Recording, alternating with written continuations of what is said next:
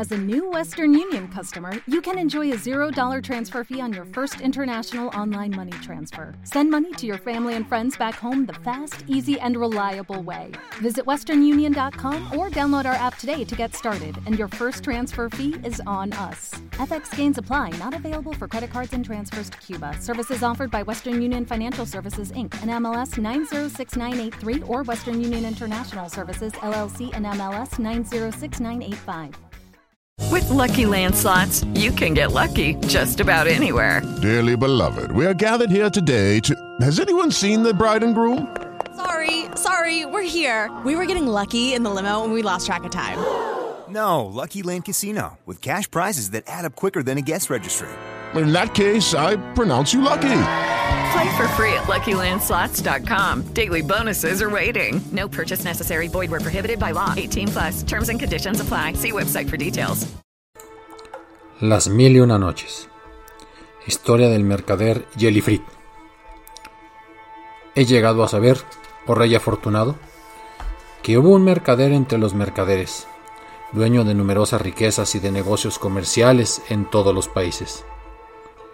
Un día montó a caballo y salió para ciertas regiones a las cuales le llamaban sus negocios. Como el calor era sofocante, se sentó debajo de un árbol y echando mano al saco de provisiones, sacó unos dátiles. Cuando los hubo comido tiró a lo lejos los huesos, pero de pronto se le apareció un de enorme estatura que blandiendo una espada, llegó hasta el mercader y le dijo, Levántate para que yo te mate como has matado a mi hijo. Pero ¿cómo he matado yo a tu hijo? repuso el mercader. Al arrojar los huesos dieron en el pecho a mi hilo y lo mataron, contestó el ifrit. Considera, oh gran ifrit, que no puedo mentir, siendo como soy un creyente. Tengo muchas riquezas, hijos y esposa. Además guardo en mi casa almacenes que me confiaron. Permíteme volver para repartirlo de cada uno y te vendré a buscar en cuanto lo haga. Tienes mi promesa y mi juramento de que volveré enseguida a tu lado. Entonces tú harás de mí lo que quieras. Alá es fiador de mis palabras.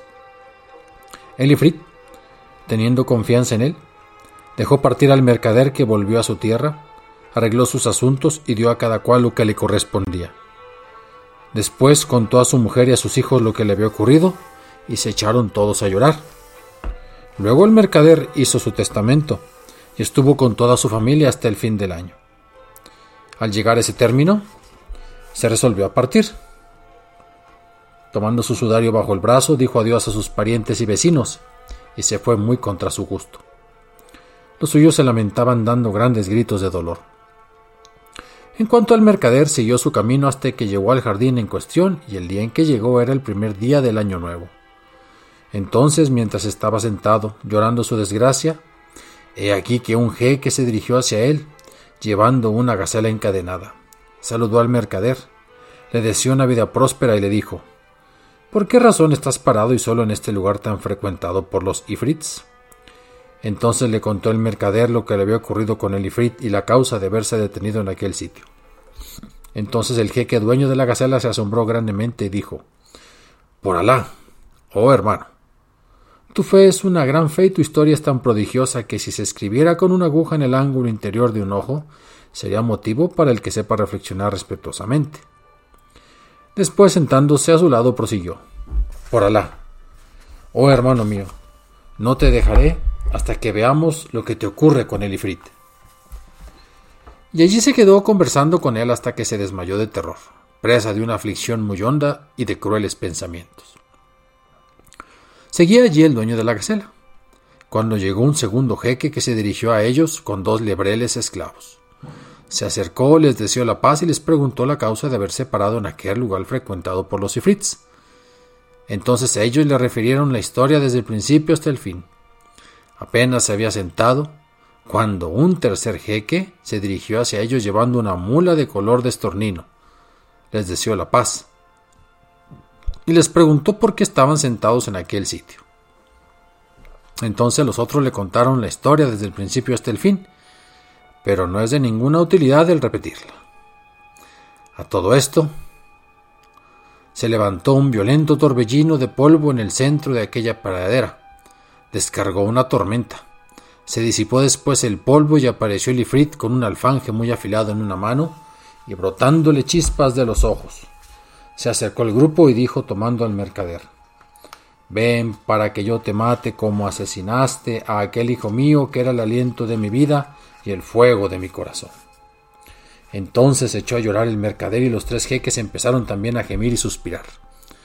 Pero el primero de ellos, el dueño de la gacela, acabó por tomar ánimos y besando la mano de Ifrit le dijo Oh Ifrit, jefe de los Ifrits y de su corona, si te cuento lo que me ocurrió con esta gacela y te maravilla mi historia, ¿me recompensarías con el tercio de la sangre de este mercader? Y el Ifrit dijo Verdaderamente que sí, venerable jeque. Si me cuentas la historia yo la encuentro extraordinaria, te concederé el tercio de esa sangre. Y el primer jeque dijo Sepa, oh gran Ifrit, que esta gacela era la hija de mi tío, carne de mi carne y sangre de mi sangre. Cuando esta mujer era todavía muy joven, nos casamos y vivimos juntos cerca de treinta años. Pero Alá no me concedió tener de ella ningún hijo.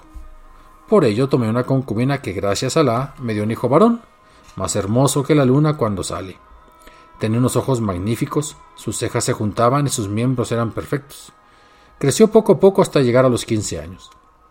En aquella época tuve que marchar a una población lejana, donde reclamaba mi presencia un gran negocio de comercio. La hija de mi tío, o sea, esta gacela, estaba iniciada desde su infancia en la brujería y el arte de los encantamientos.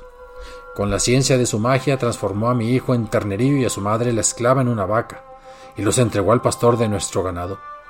Después de bastante tiempo, regresé del viaje, pregunté por mi hijo y mi esclava, y la hija de mi tío me dijo tu esclava muerto y tu hijo se escapó, no sabemos de él. Entonces durante un año estuve bajo el peso de la aflicción de mi corazón y el llanto de mis ojos.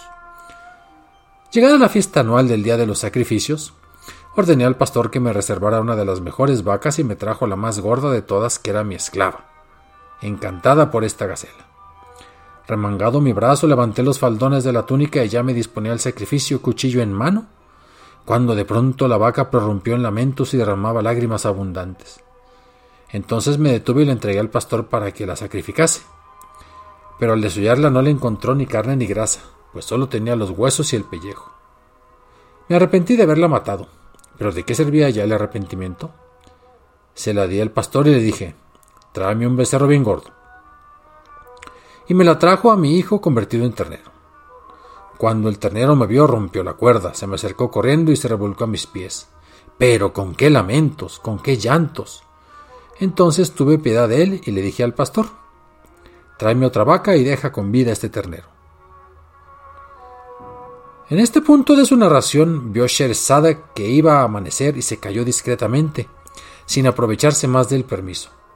Entonces su hermana Dunsayá le dijo, Oh hermana mía, Cuán dulces y sabrosas son tus palabras llenas de delicia. Sherezada contestó, Pues no se comparan con lo que les podría contar la noche próxima, si vivo todavía y el rey quiere conservarme. Y el rey pensó, Por Alá, no la mataré hasta que haya oído la continuación de su historia. Luego marchó el rey a presidir su tribunal. Entonces vio llegar al visir que llevaba debajo del brazo un sudario para Sherezada, a la cual creía muerta. Pero nada le dijo de esto el rey y siguió administrando justicia, designando a unos para los empleos, destituyendo a otros hasta que acabó el día. Entonces el visir se fue perplejo, en el colmo de la sombra al saber que su hija vivía. Al terminar, el rey Shariar volvió a su palacio.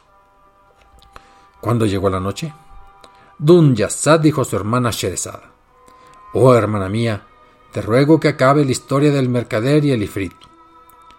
Y Sherezada contestó, de todo corazón y como el debido homenaje, siempre que el rey me lo permita. Puedes hablar, ordenó el rey. Ella dijo, He llegado a saber, oh rey afortunado, dotado de ideas justas y rectas, que cuando el mercader vio llorar al ternero, se enterneció su corazón y dijo al pastor, Deja a este ternero con el ganado. Y a todo esto, el ifrit se asombraba prodigiosamente de esta historia entonces, el jeque dueño de la gacela prosiguió de este modo. Oh señor de los reyes de los ifrits, todo esto aconteció. La hija de mi tío, esta gacela, se hallaba allí mirando y decía, debemos sacrificar este ternero tan gordo, pero yo por lástima no puedo decidirme y mandé al pastor que de nuevo se lo llevara obedeciéndome él. El segundo día estaba yo sentado cuando se me acercó el pastor y me dijo, Oh amo mío, voy a enterarte de algo que te alegrará. Esta buena nueva bien merece una gratificación. Cuenta con ella, contesté.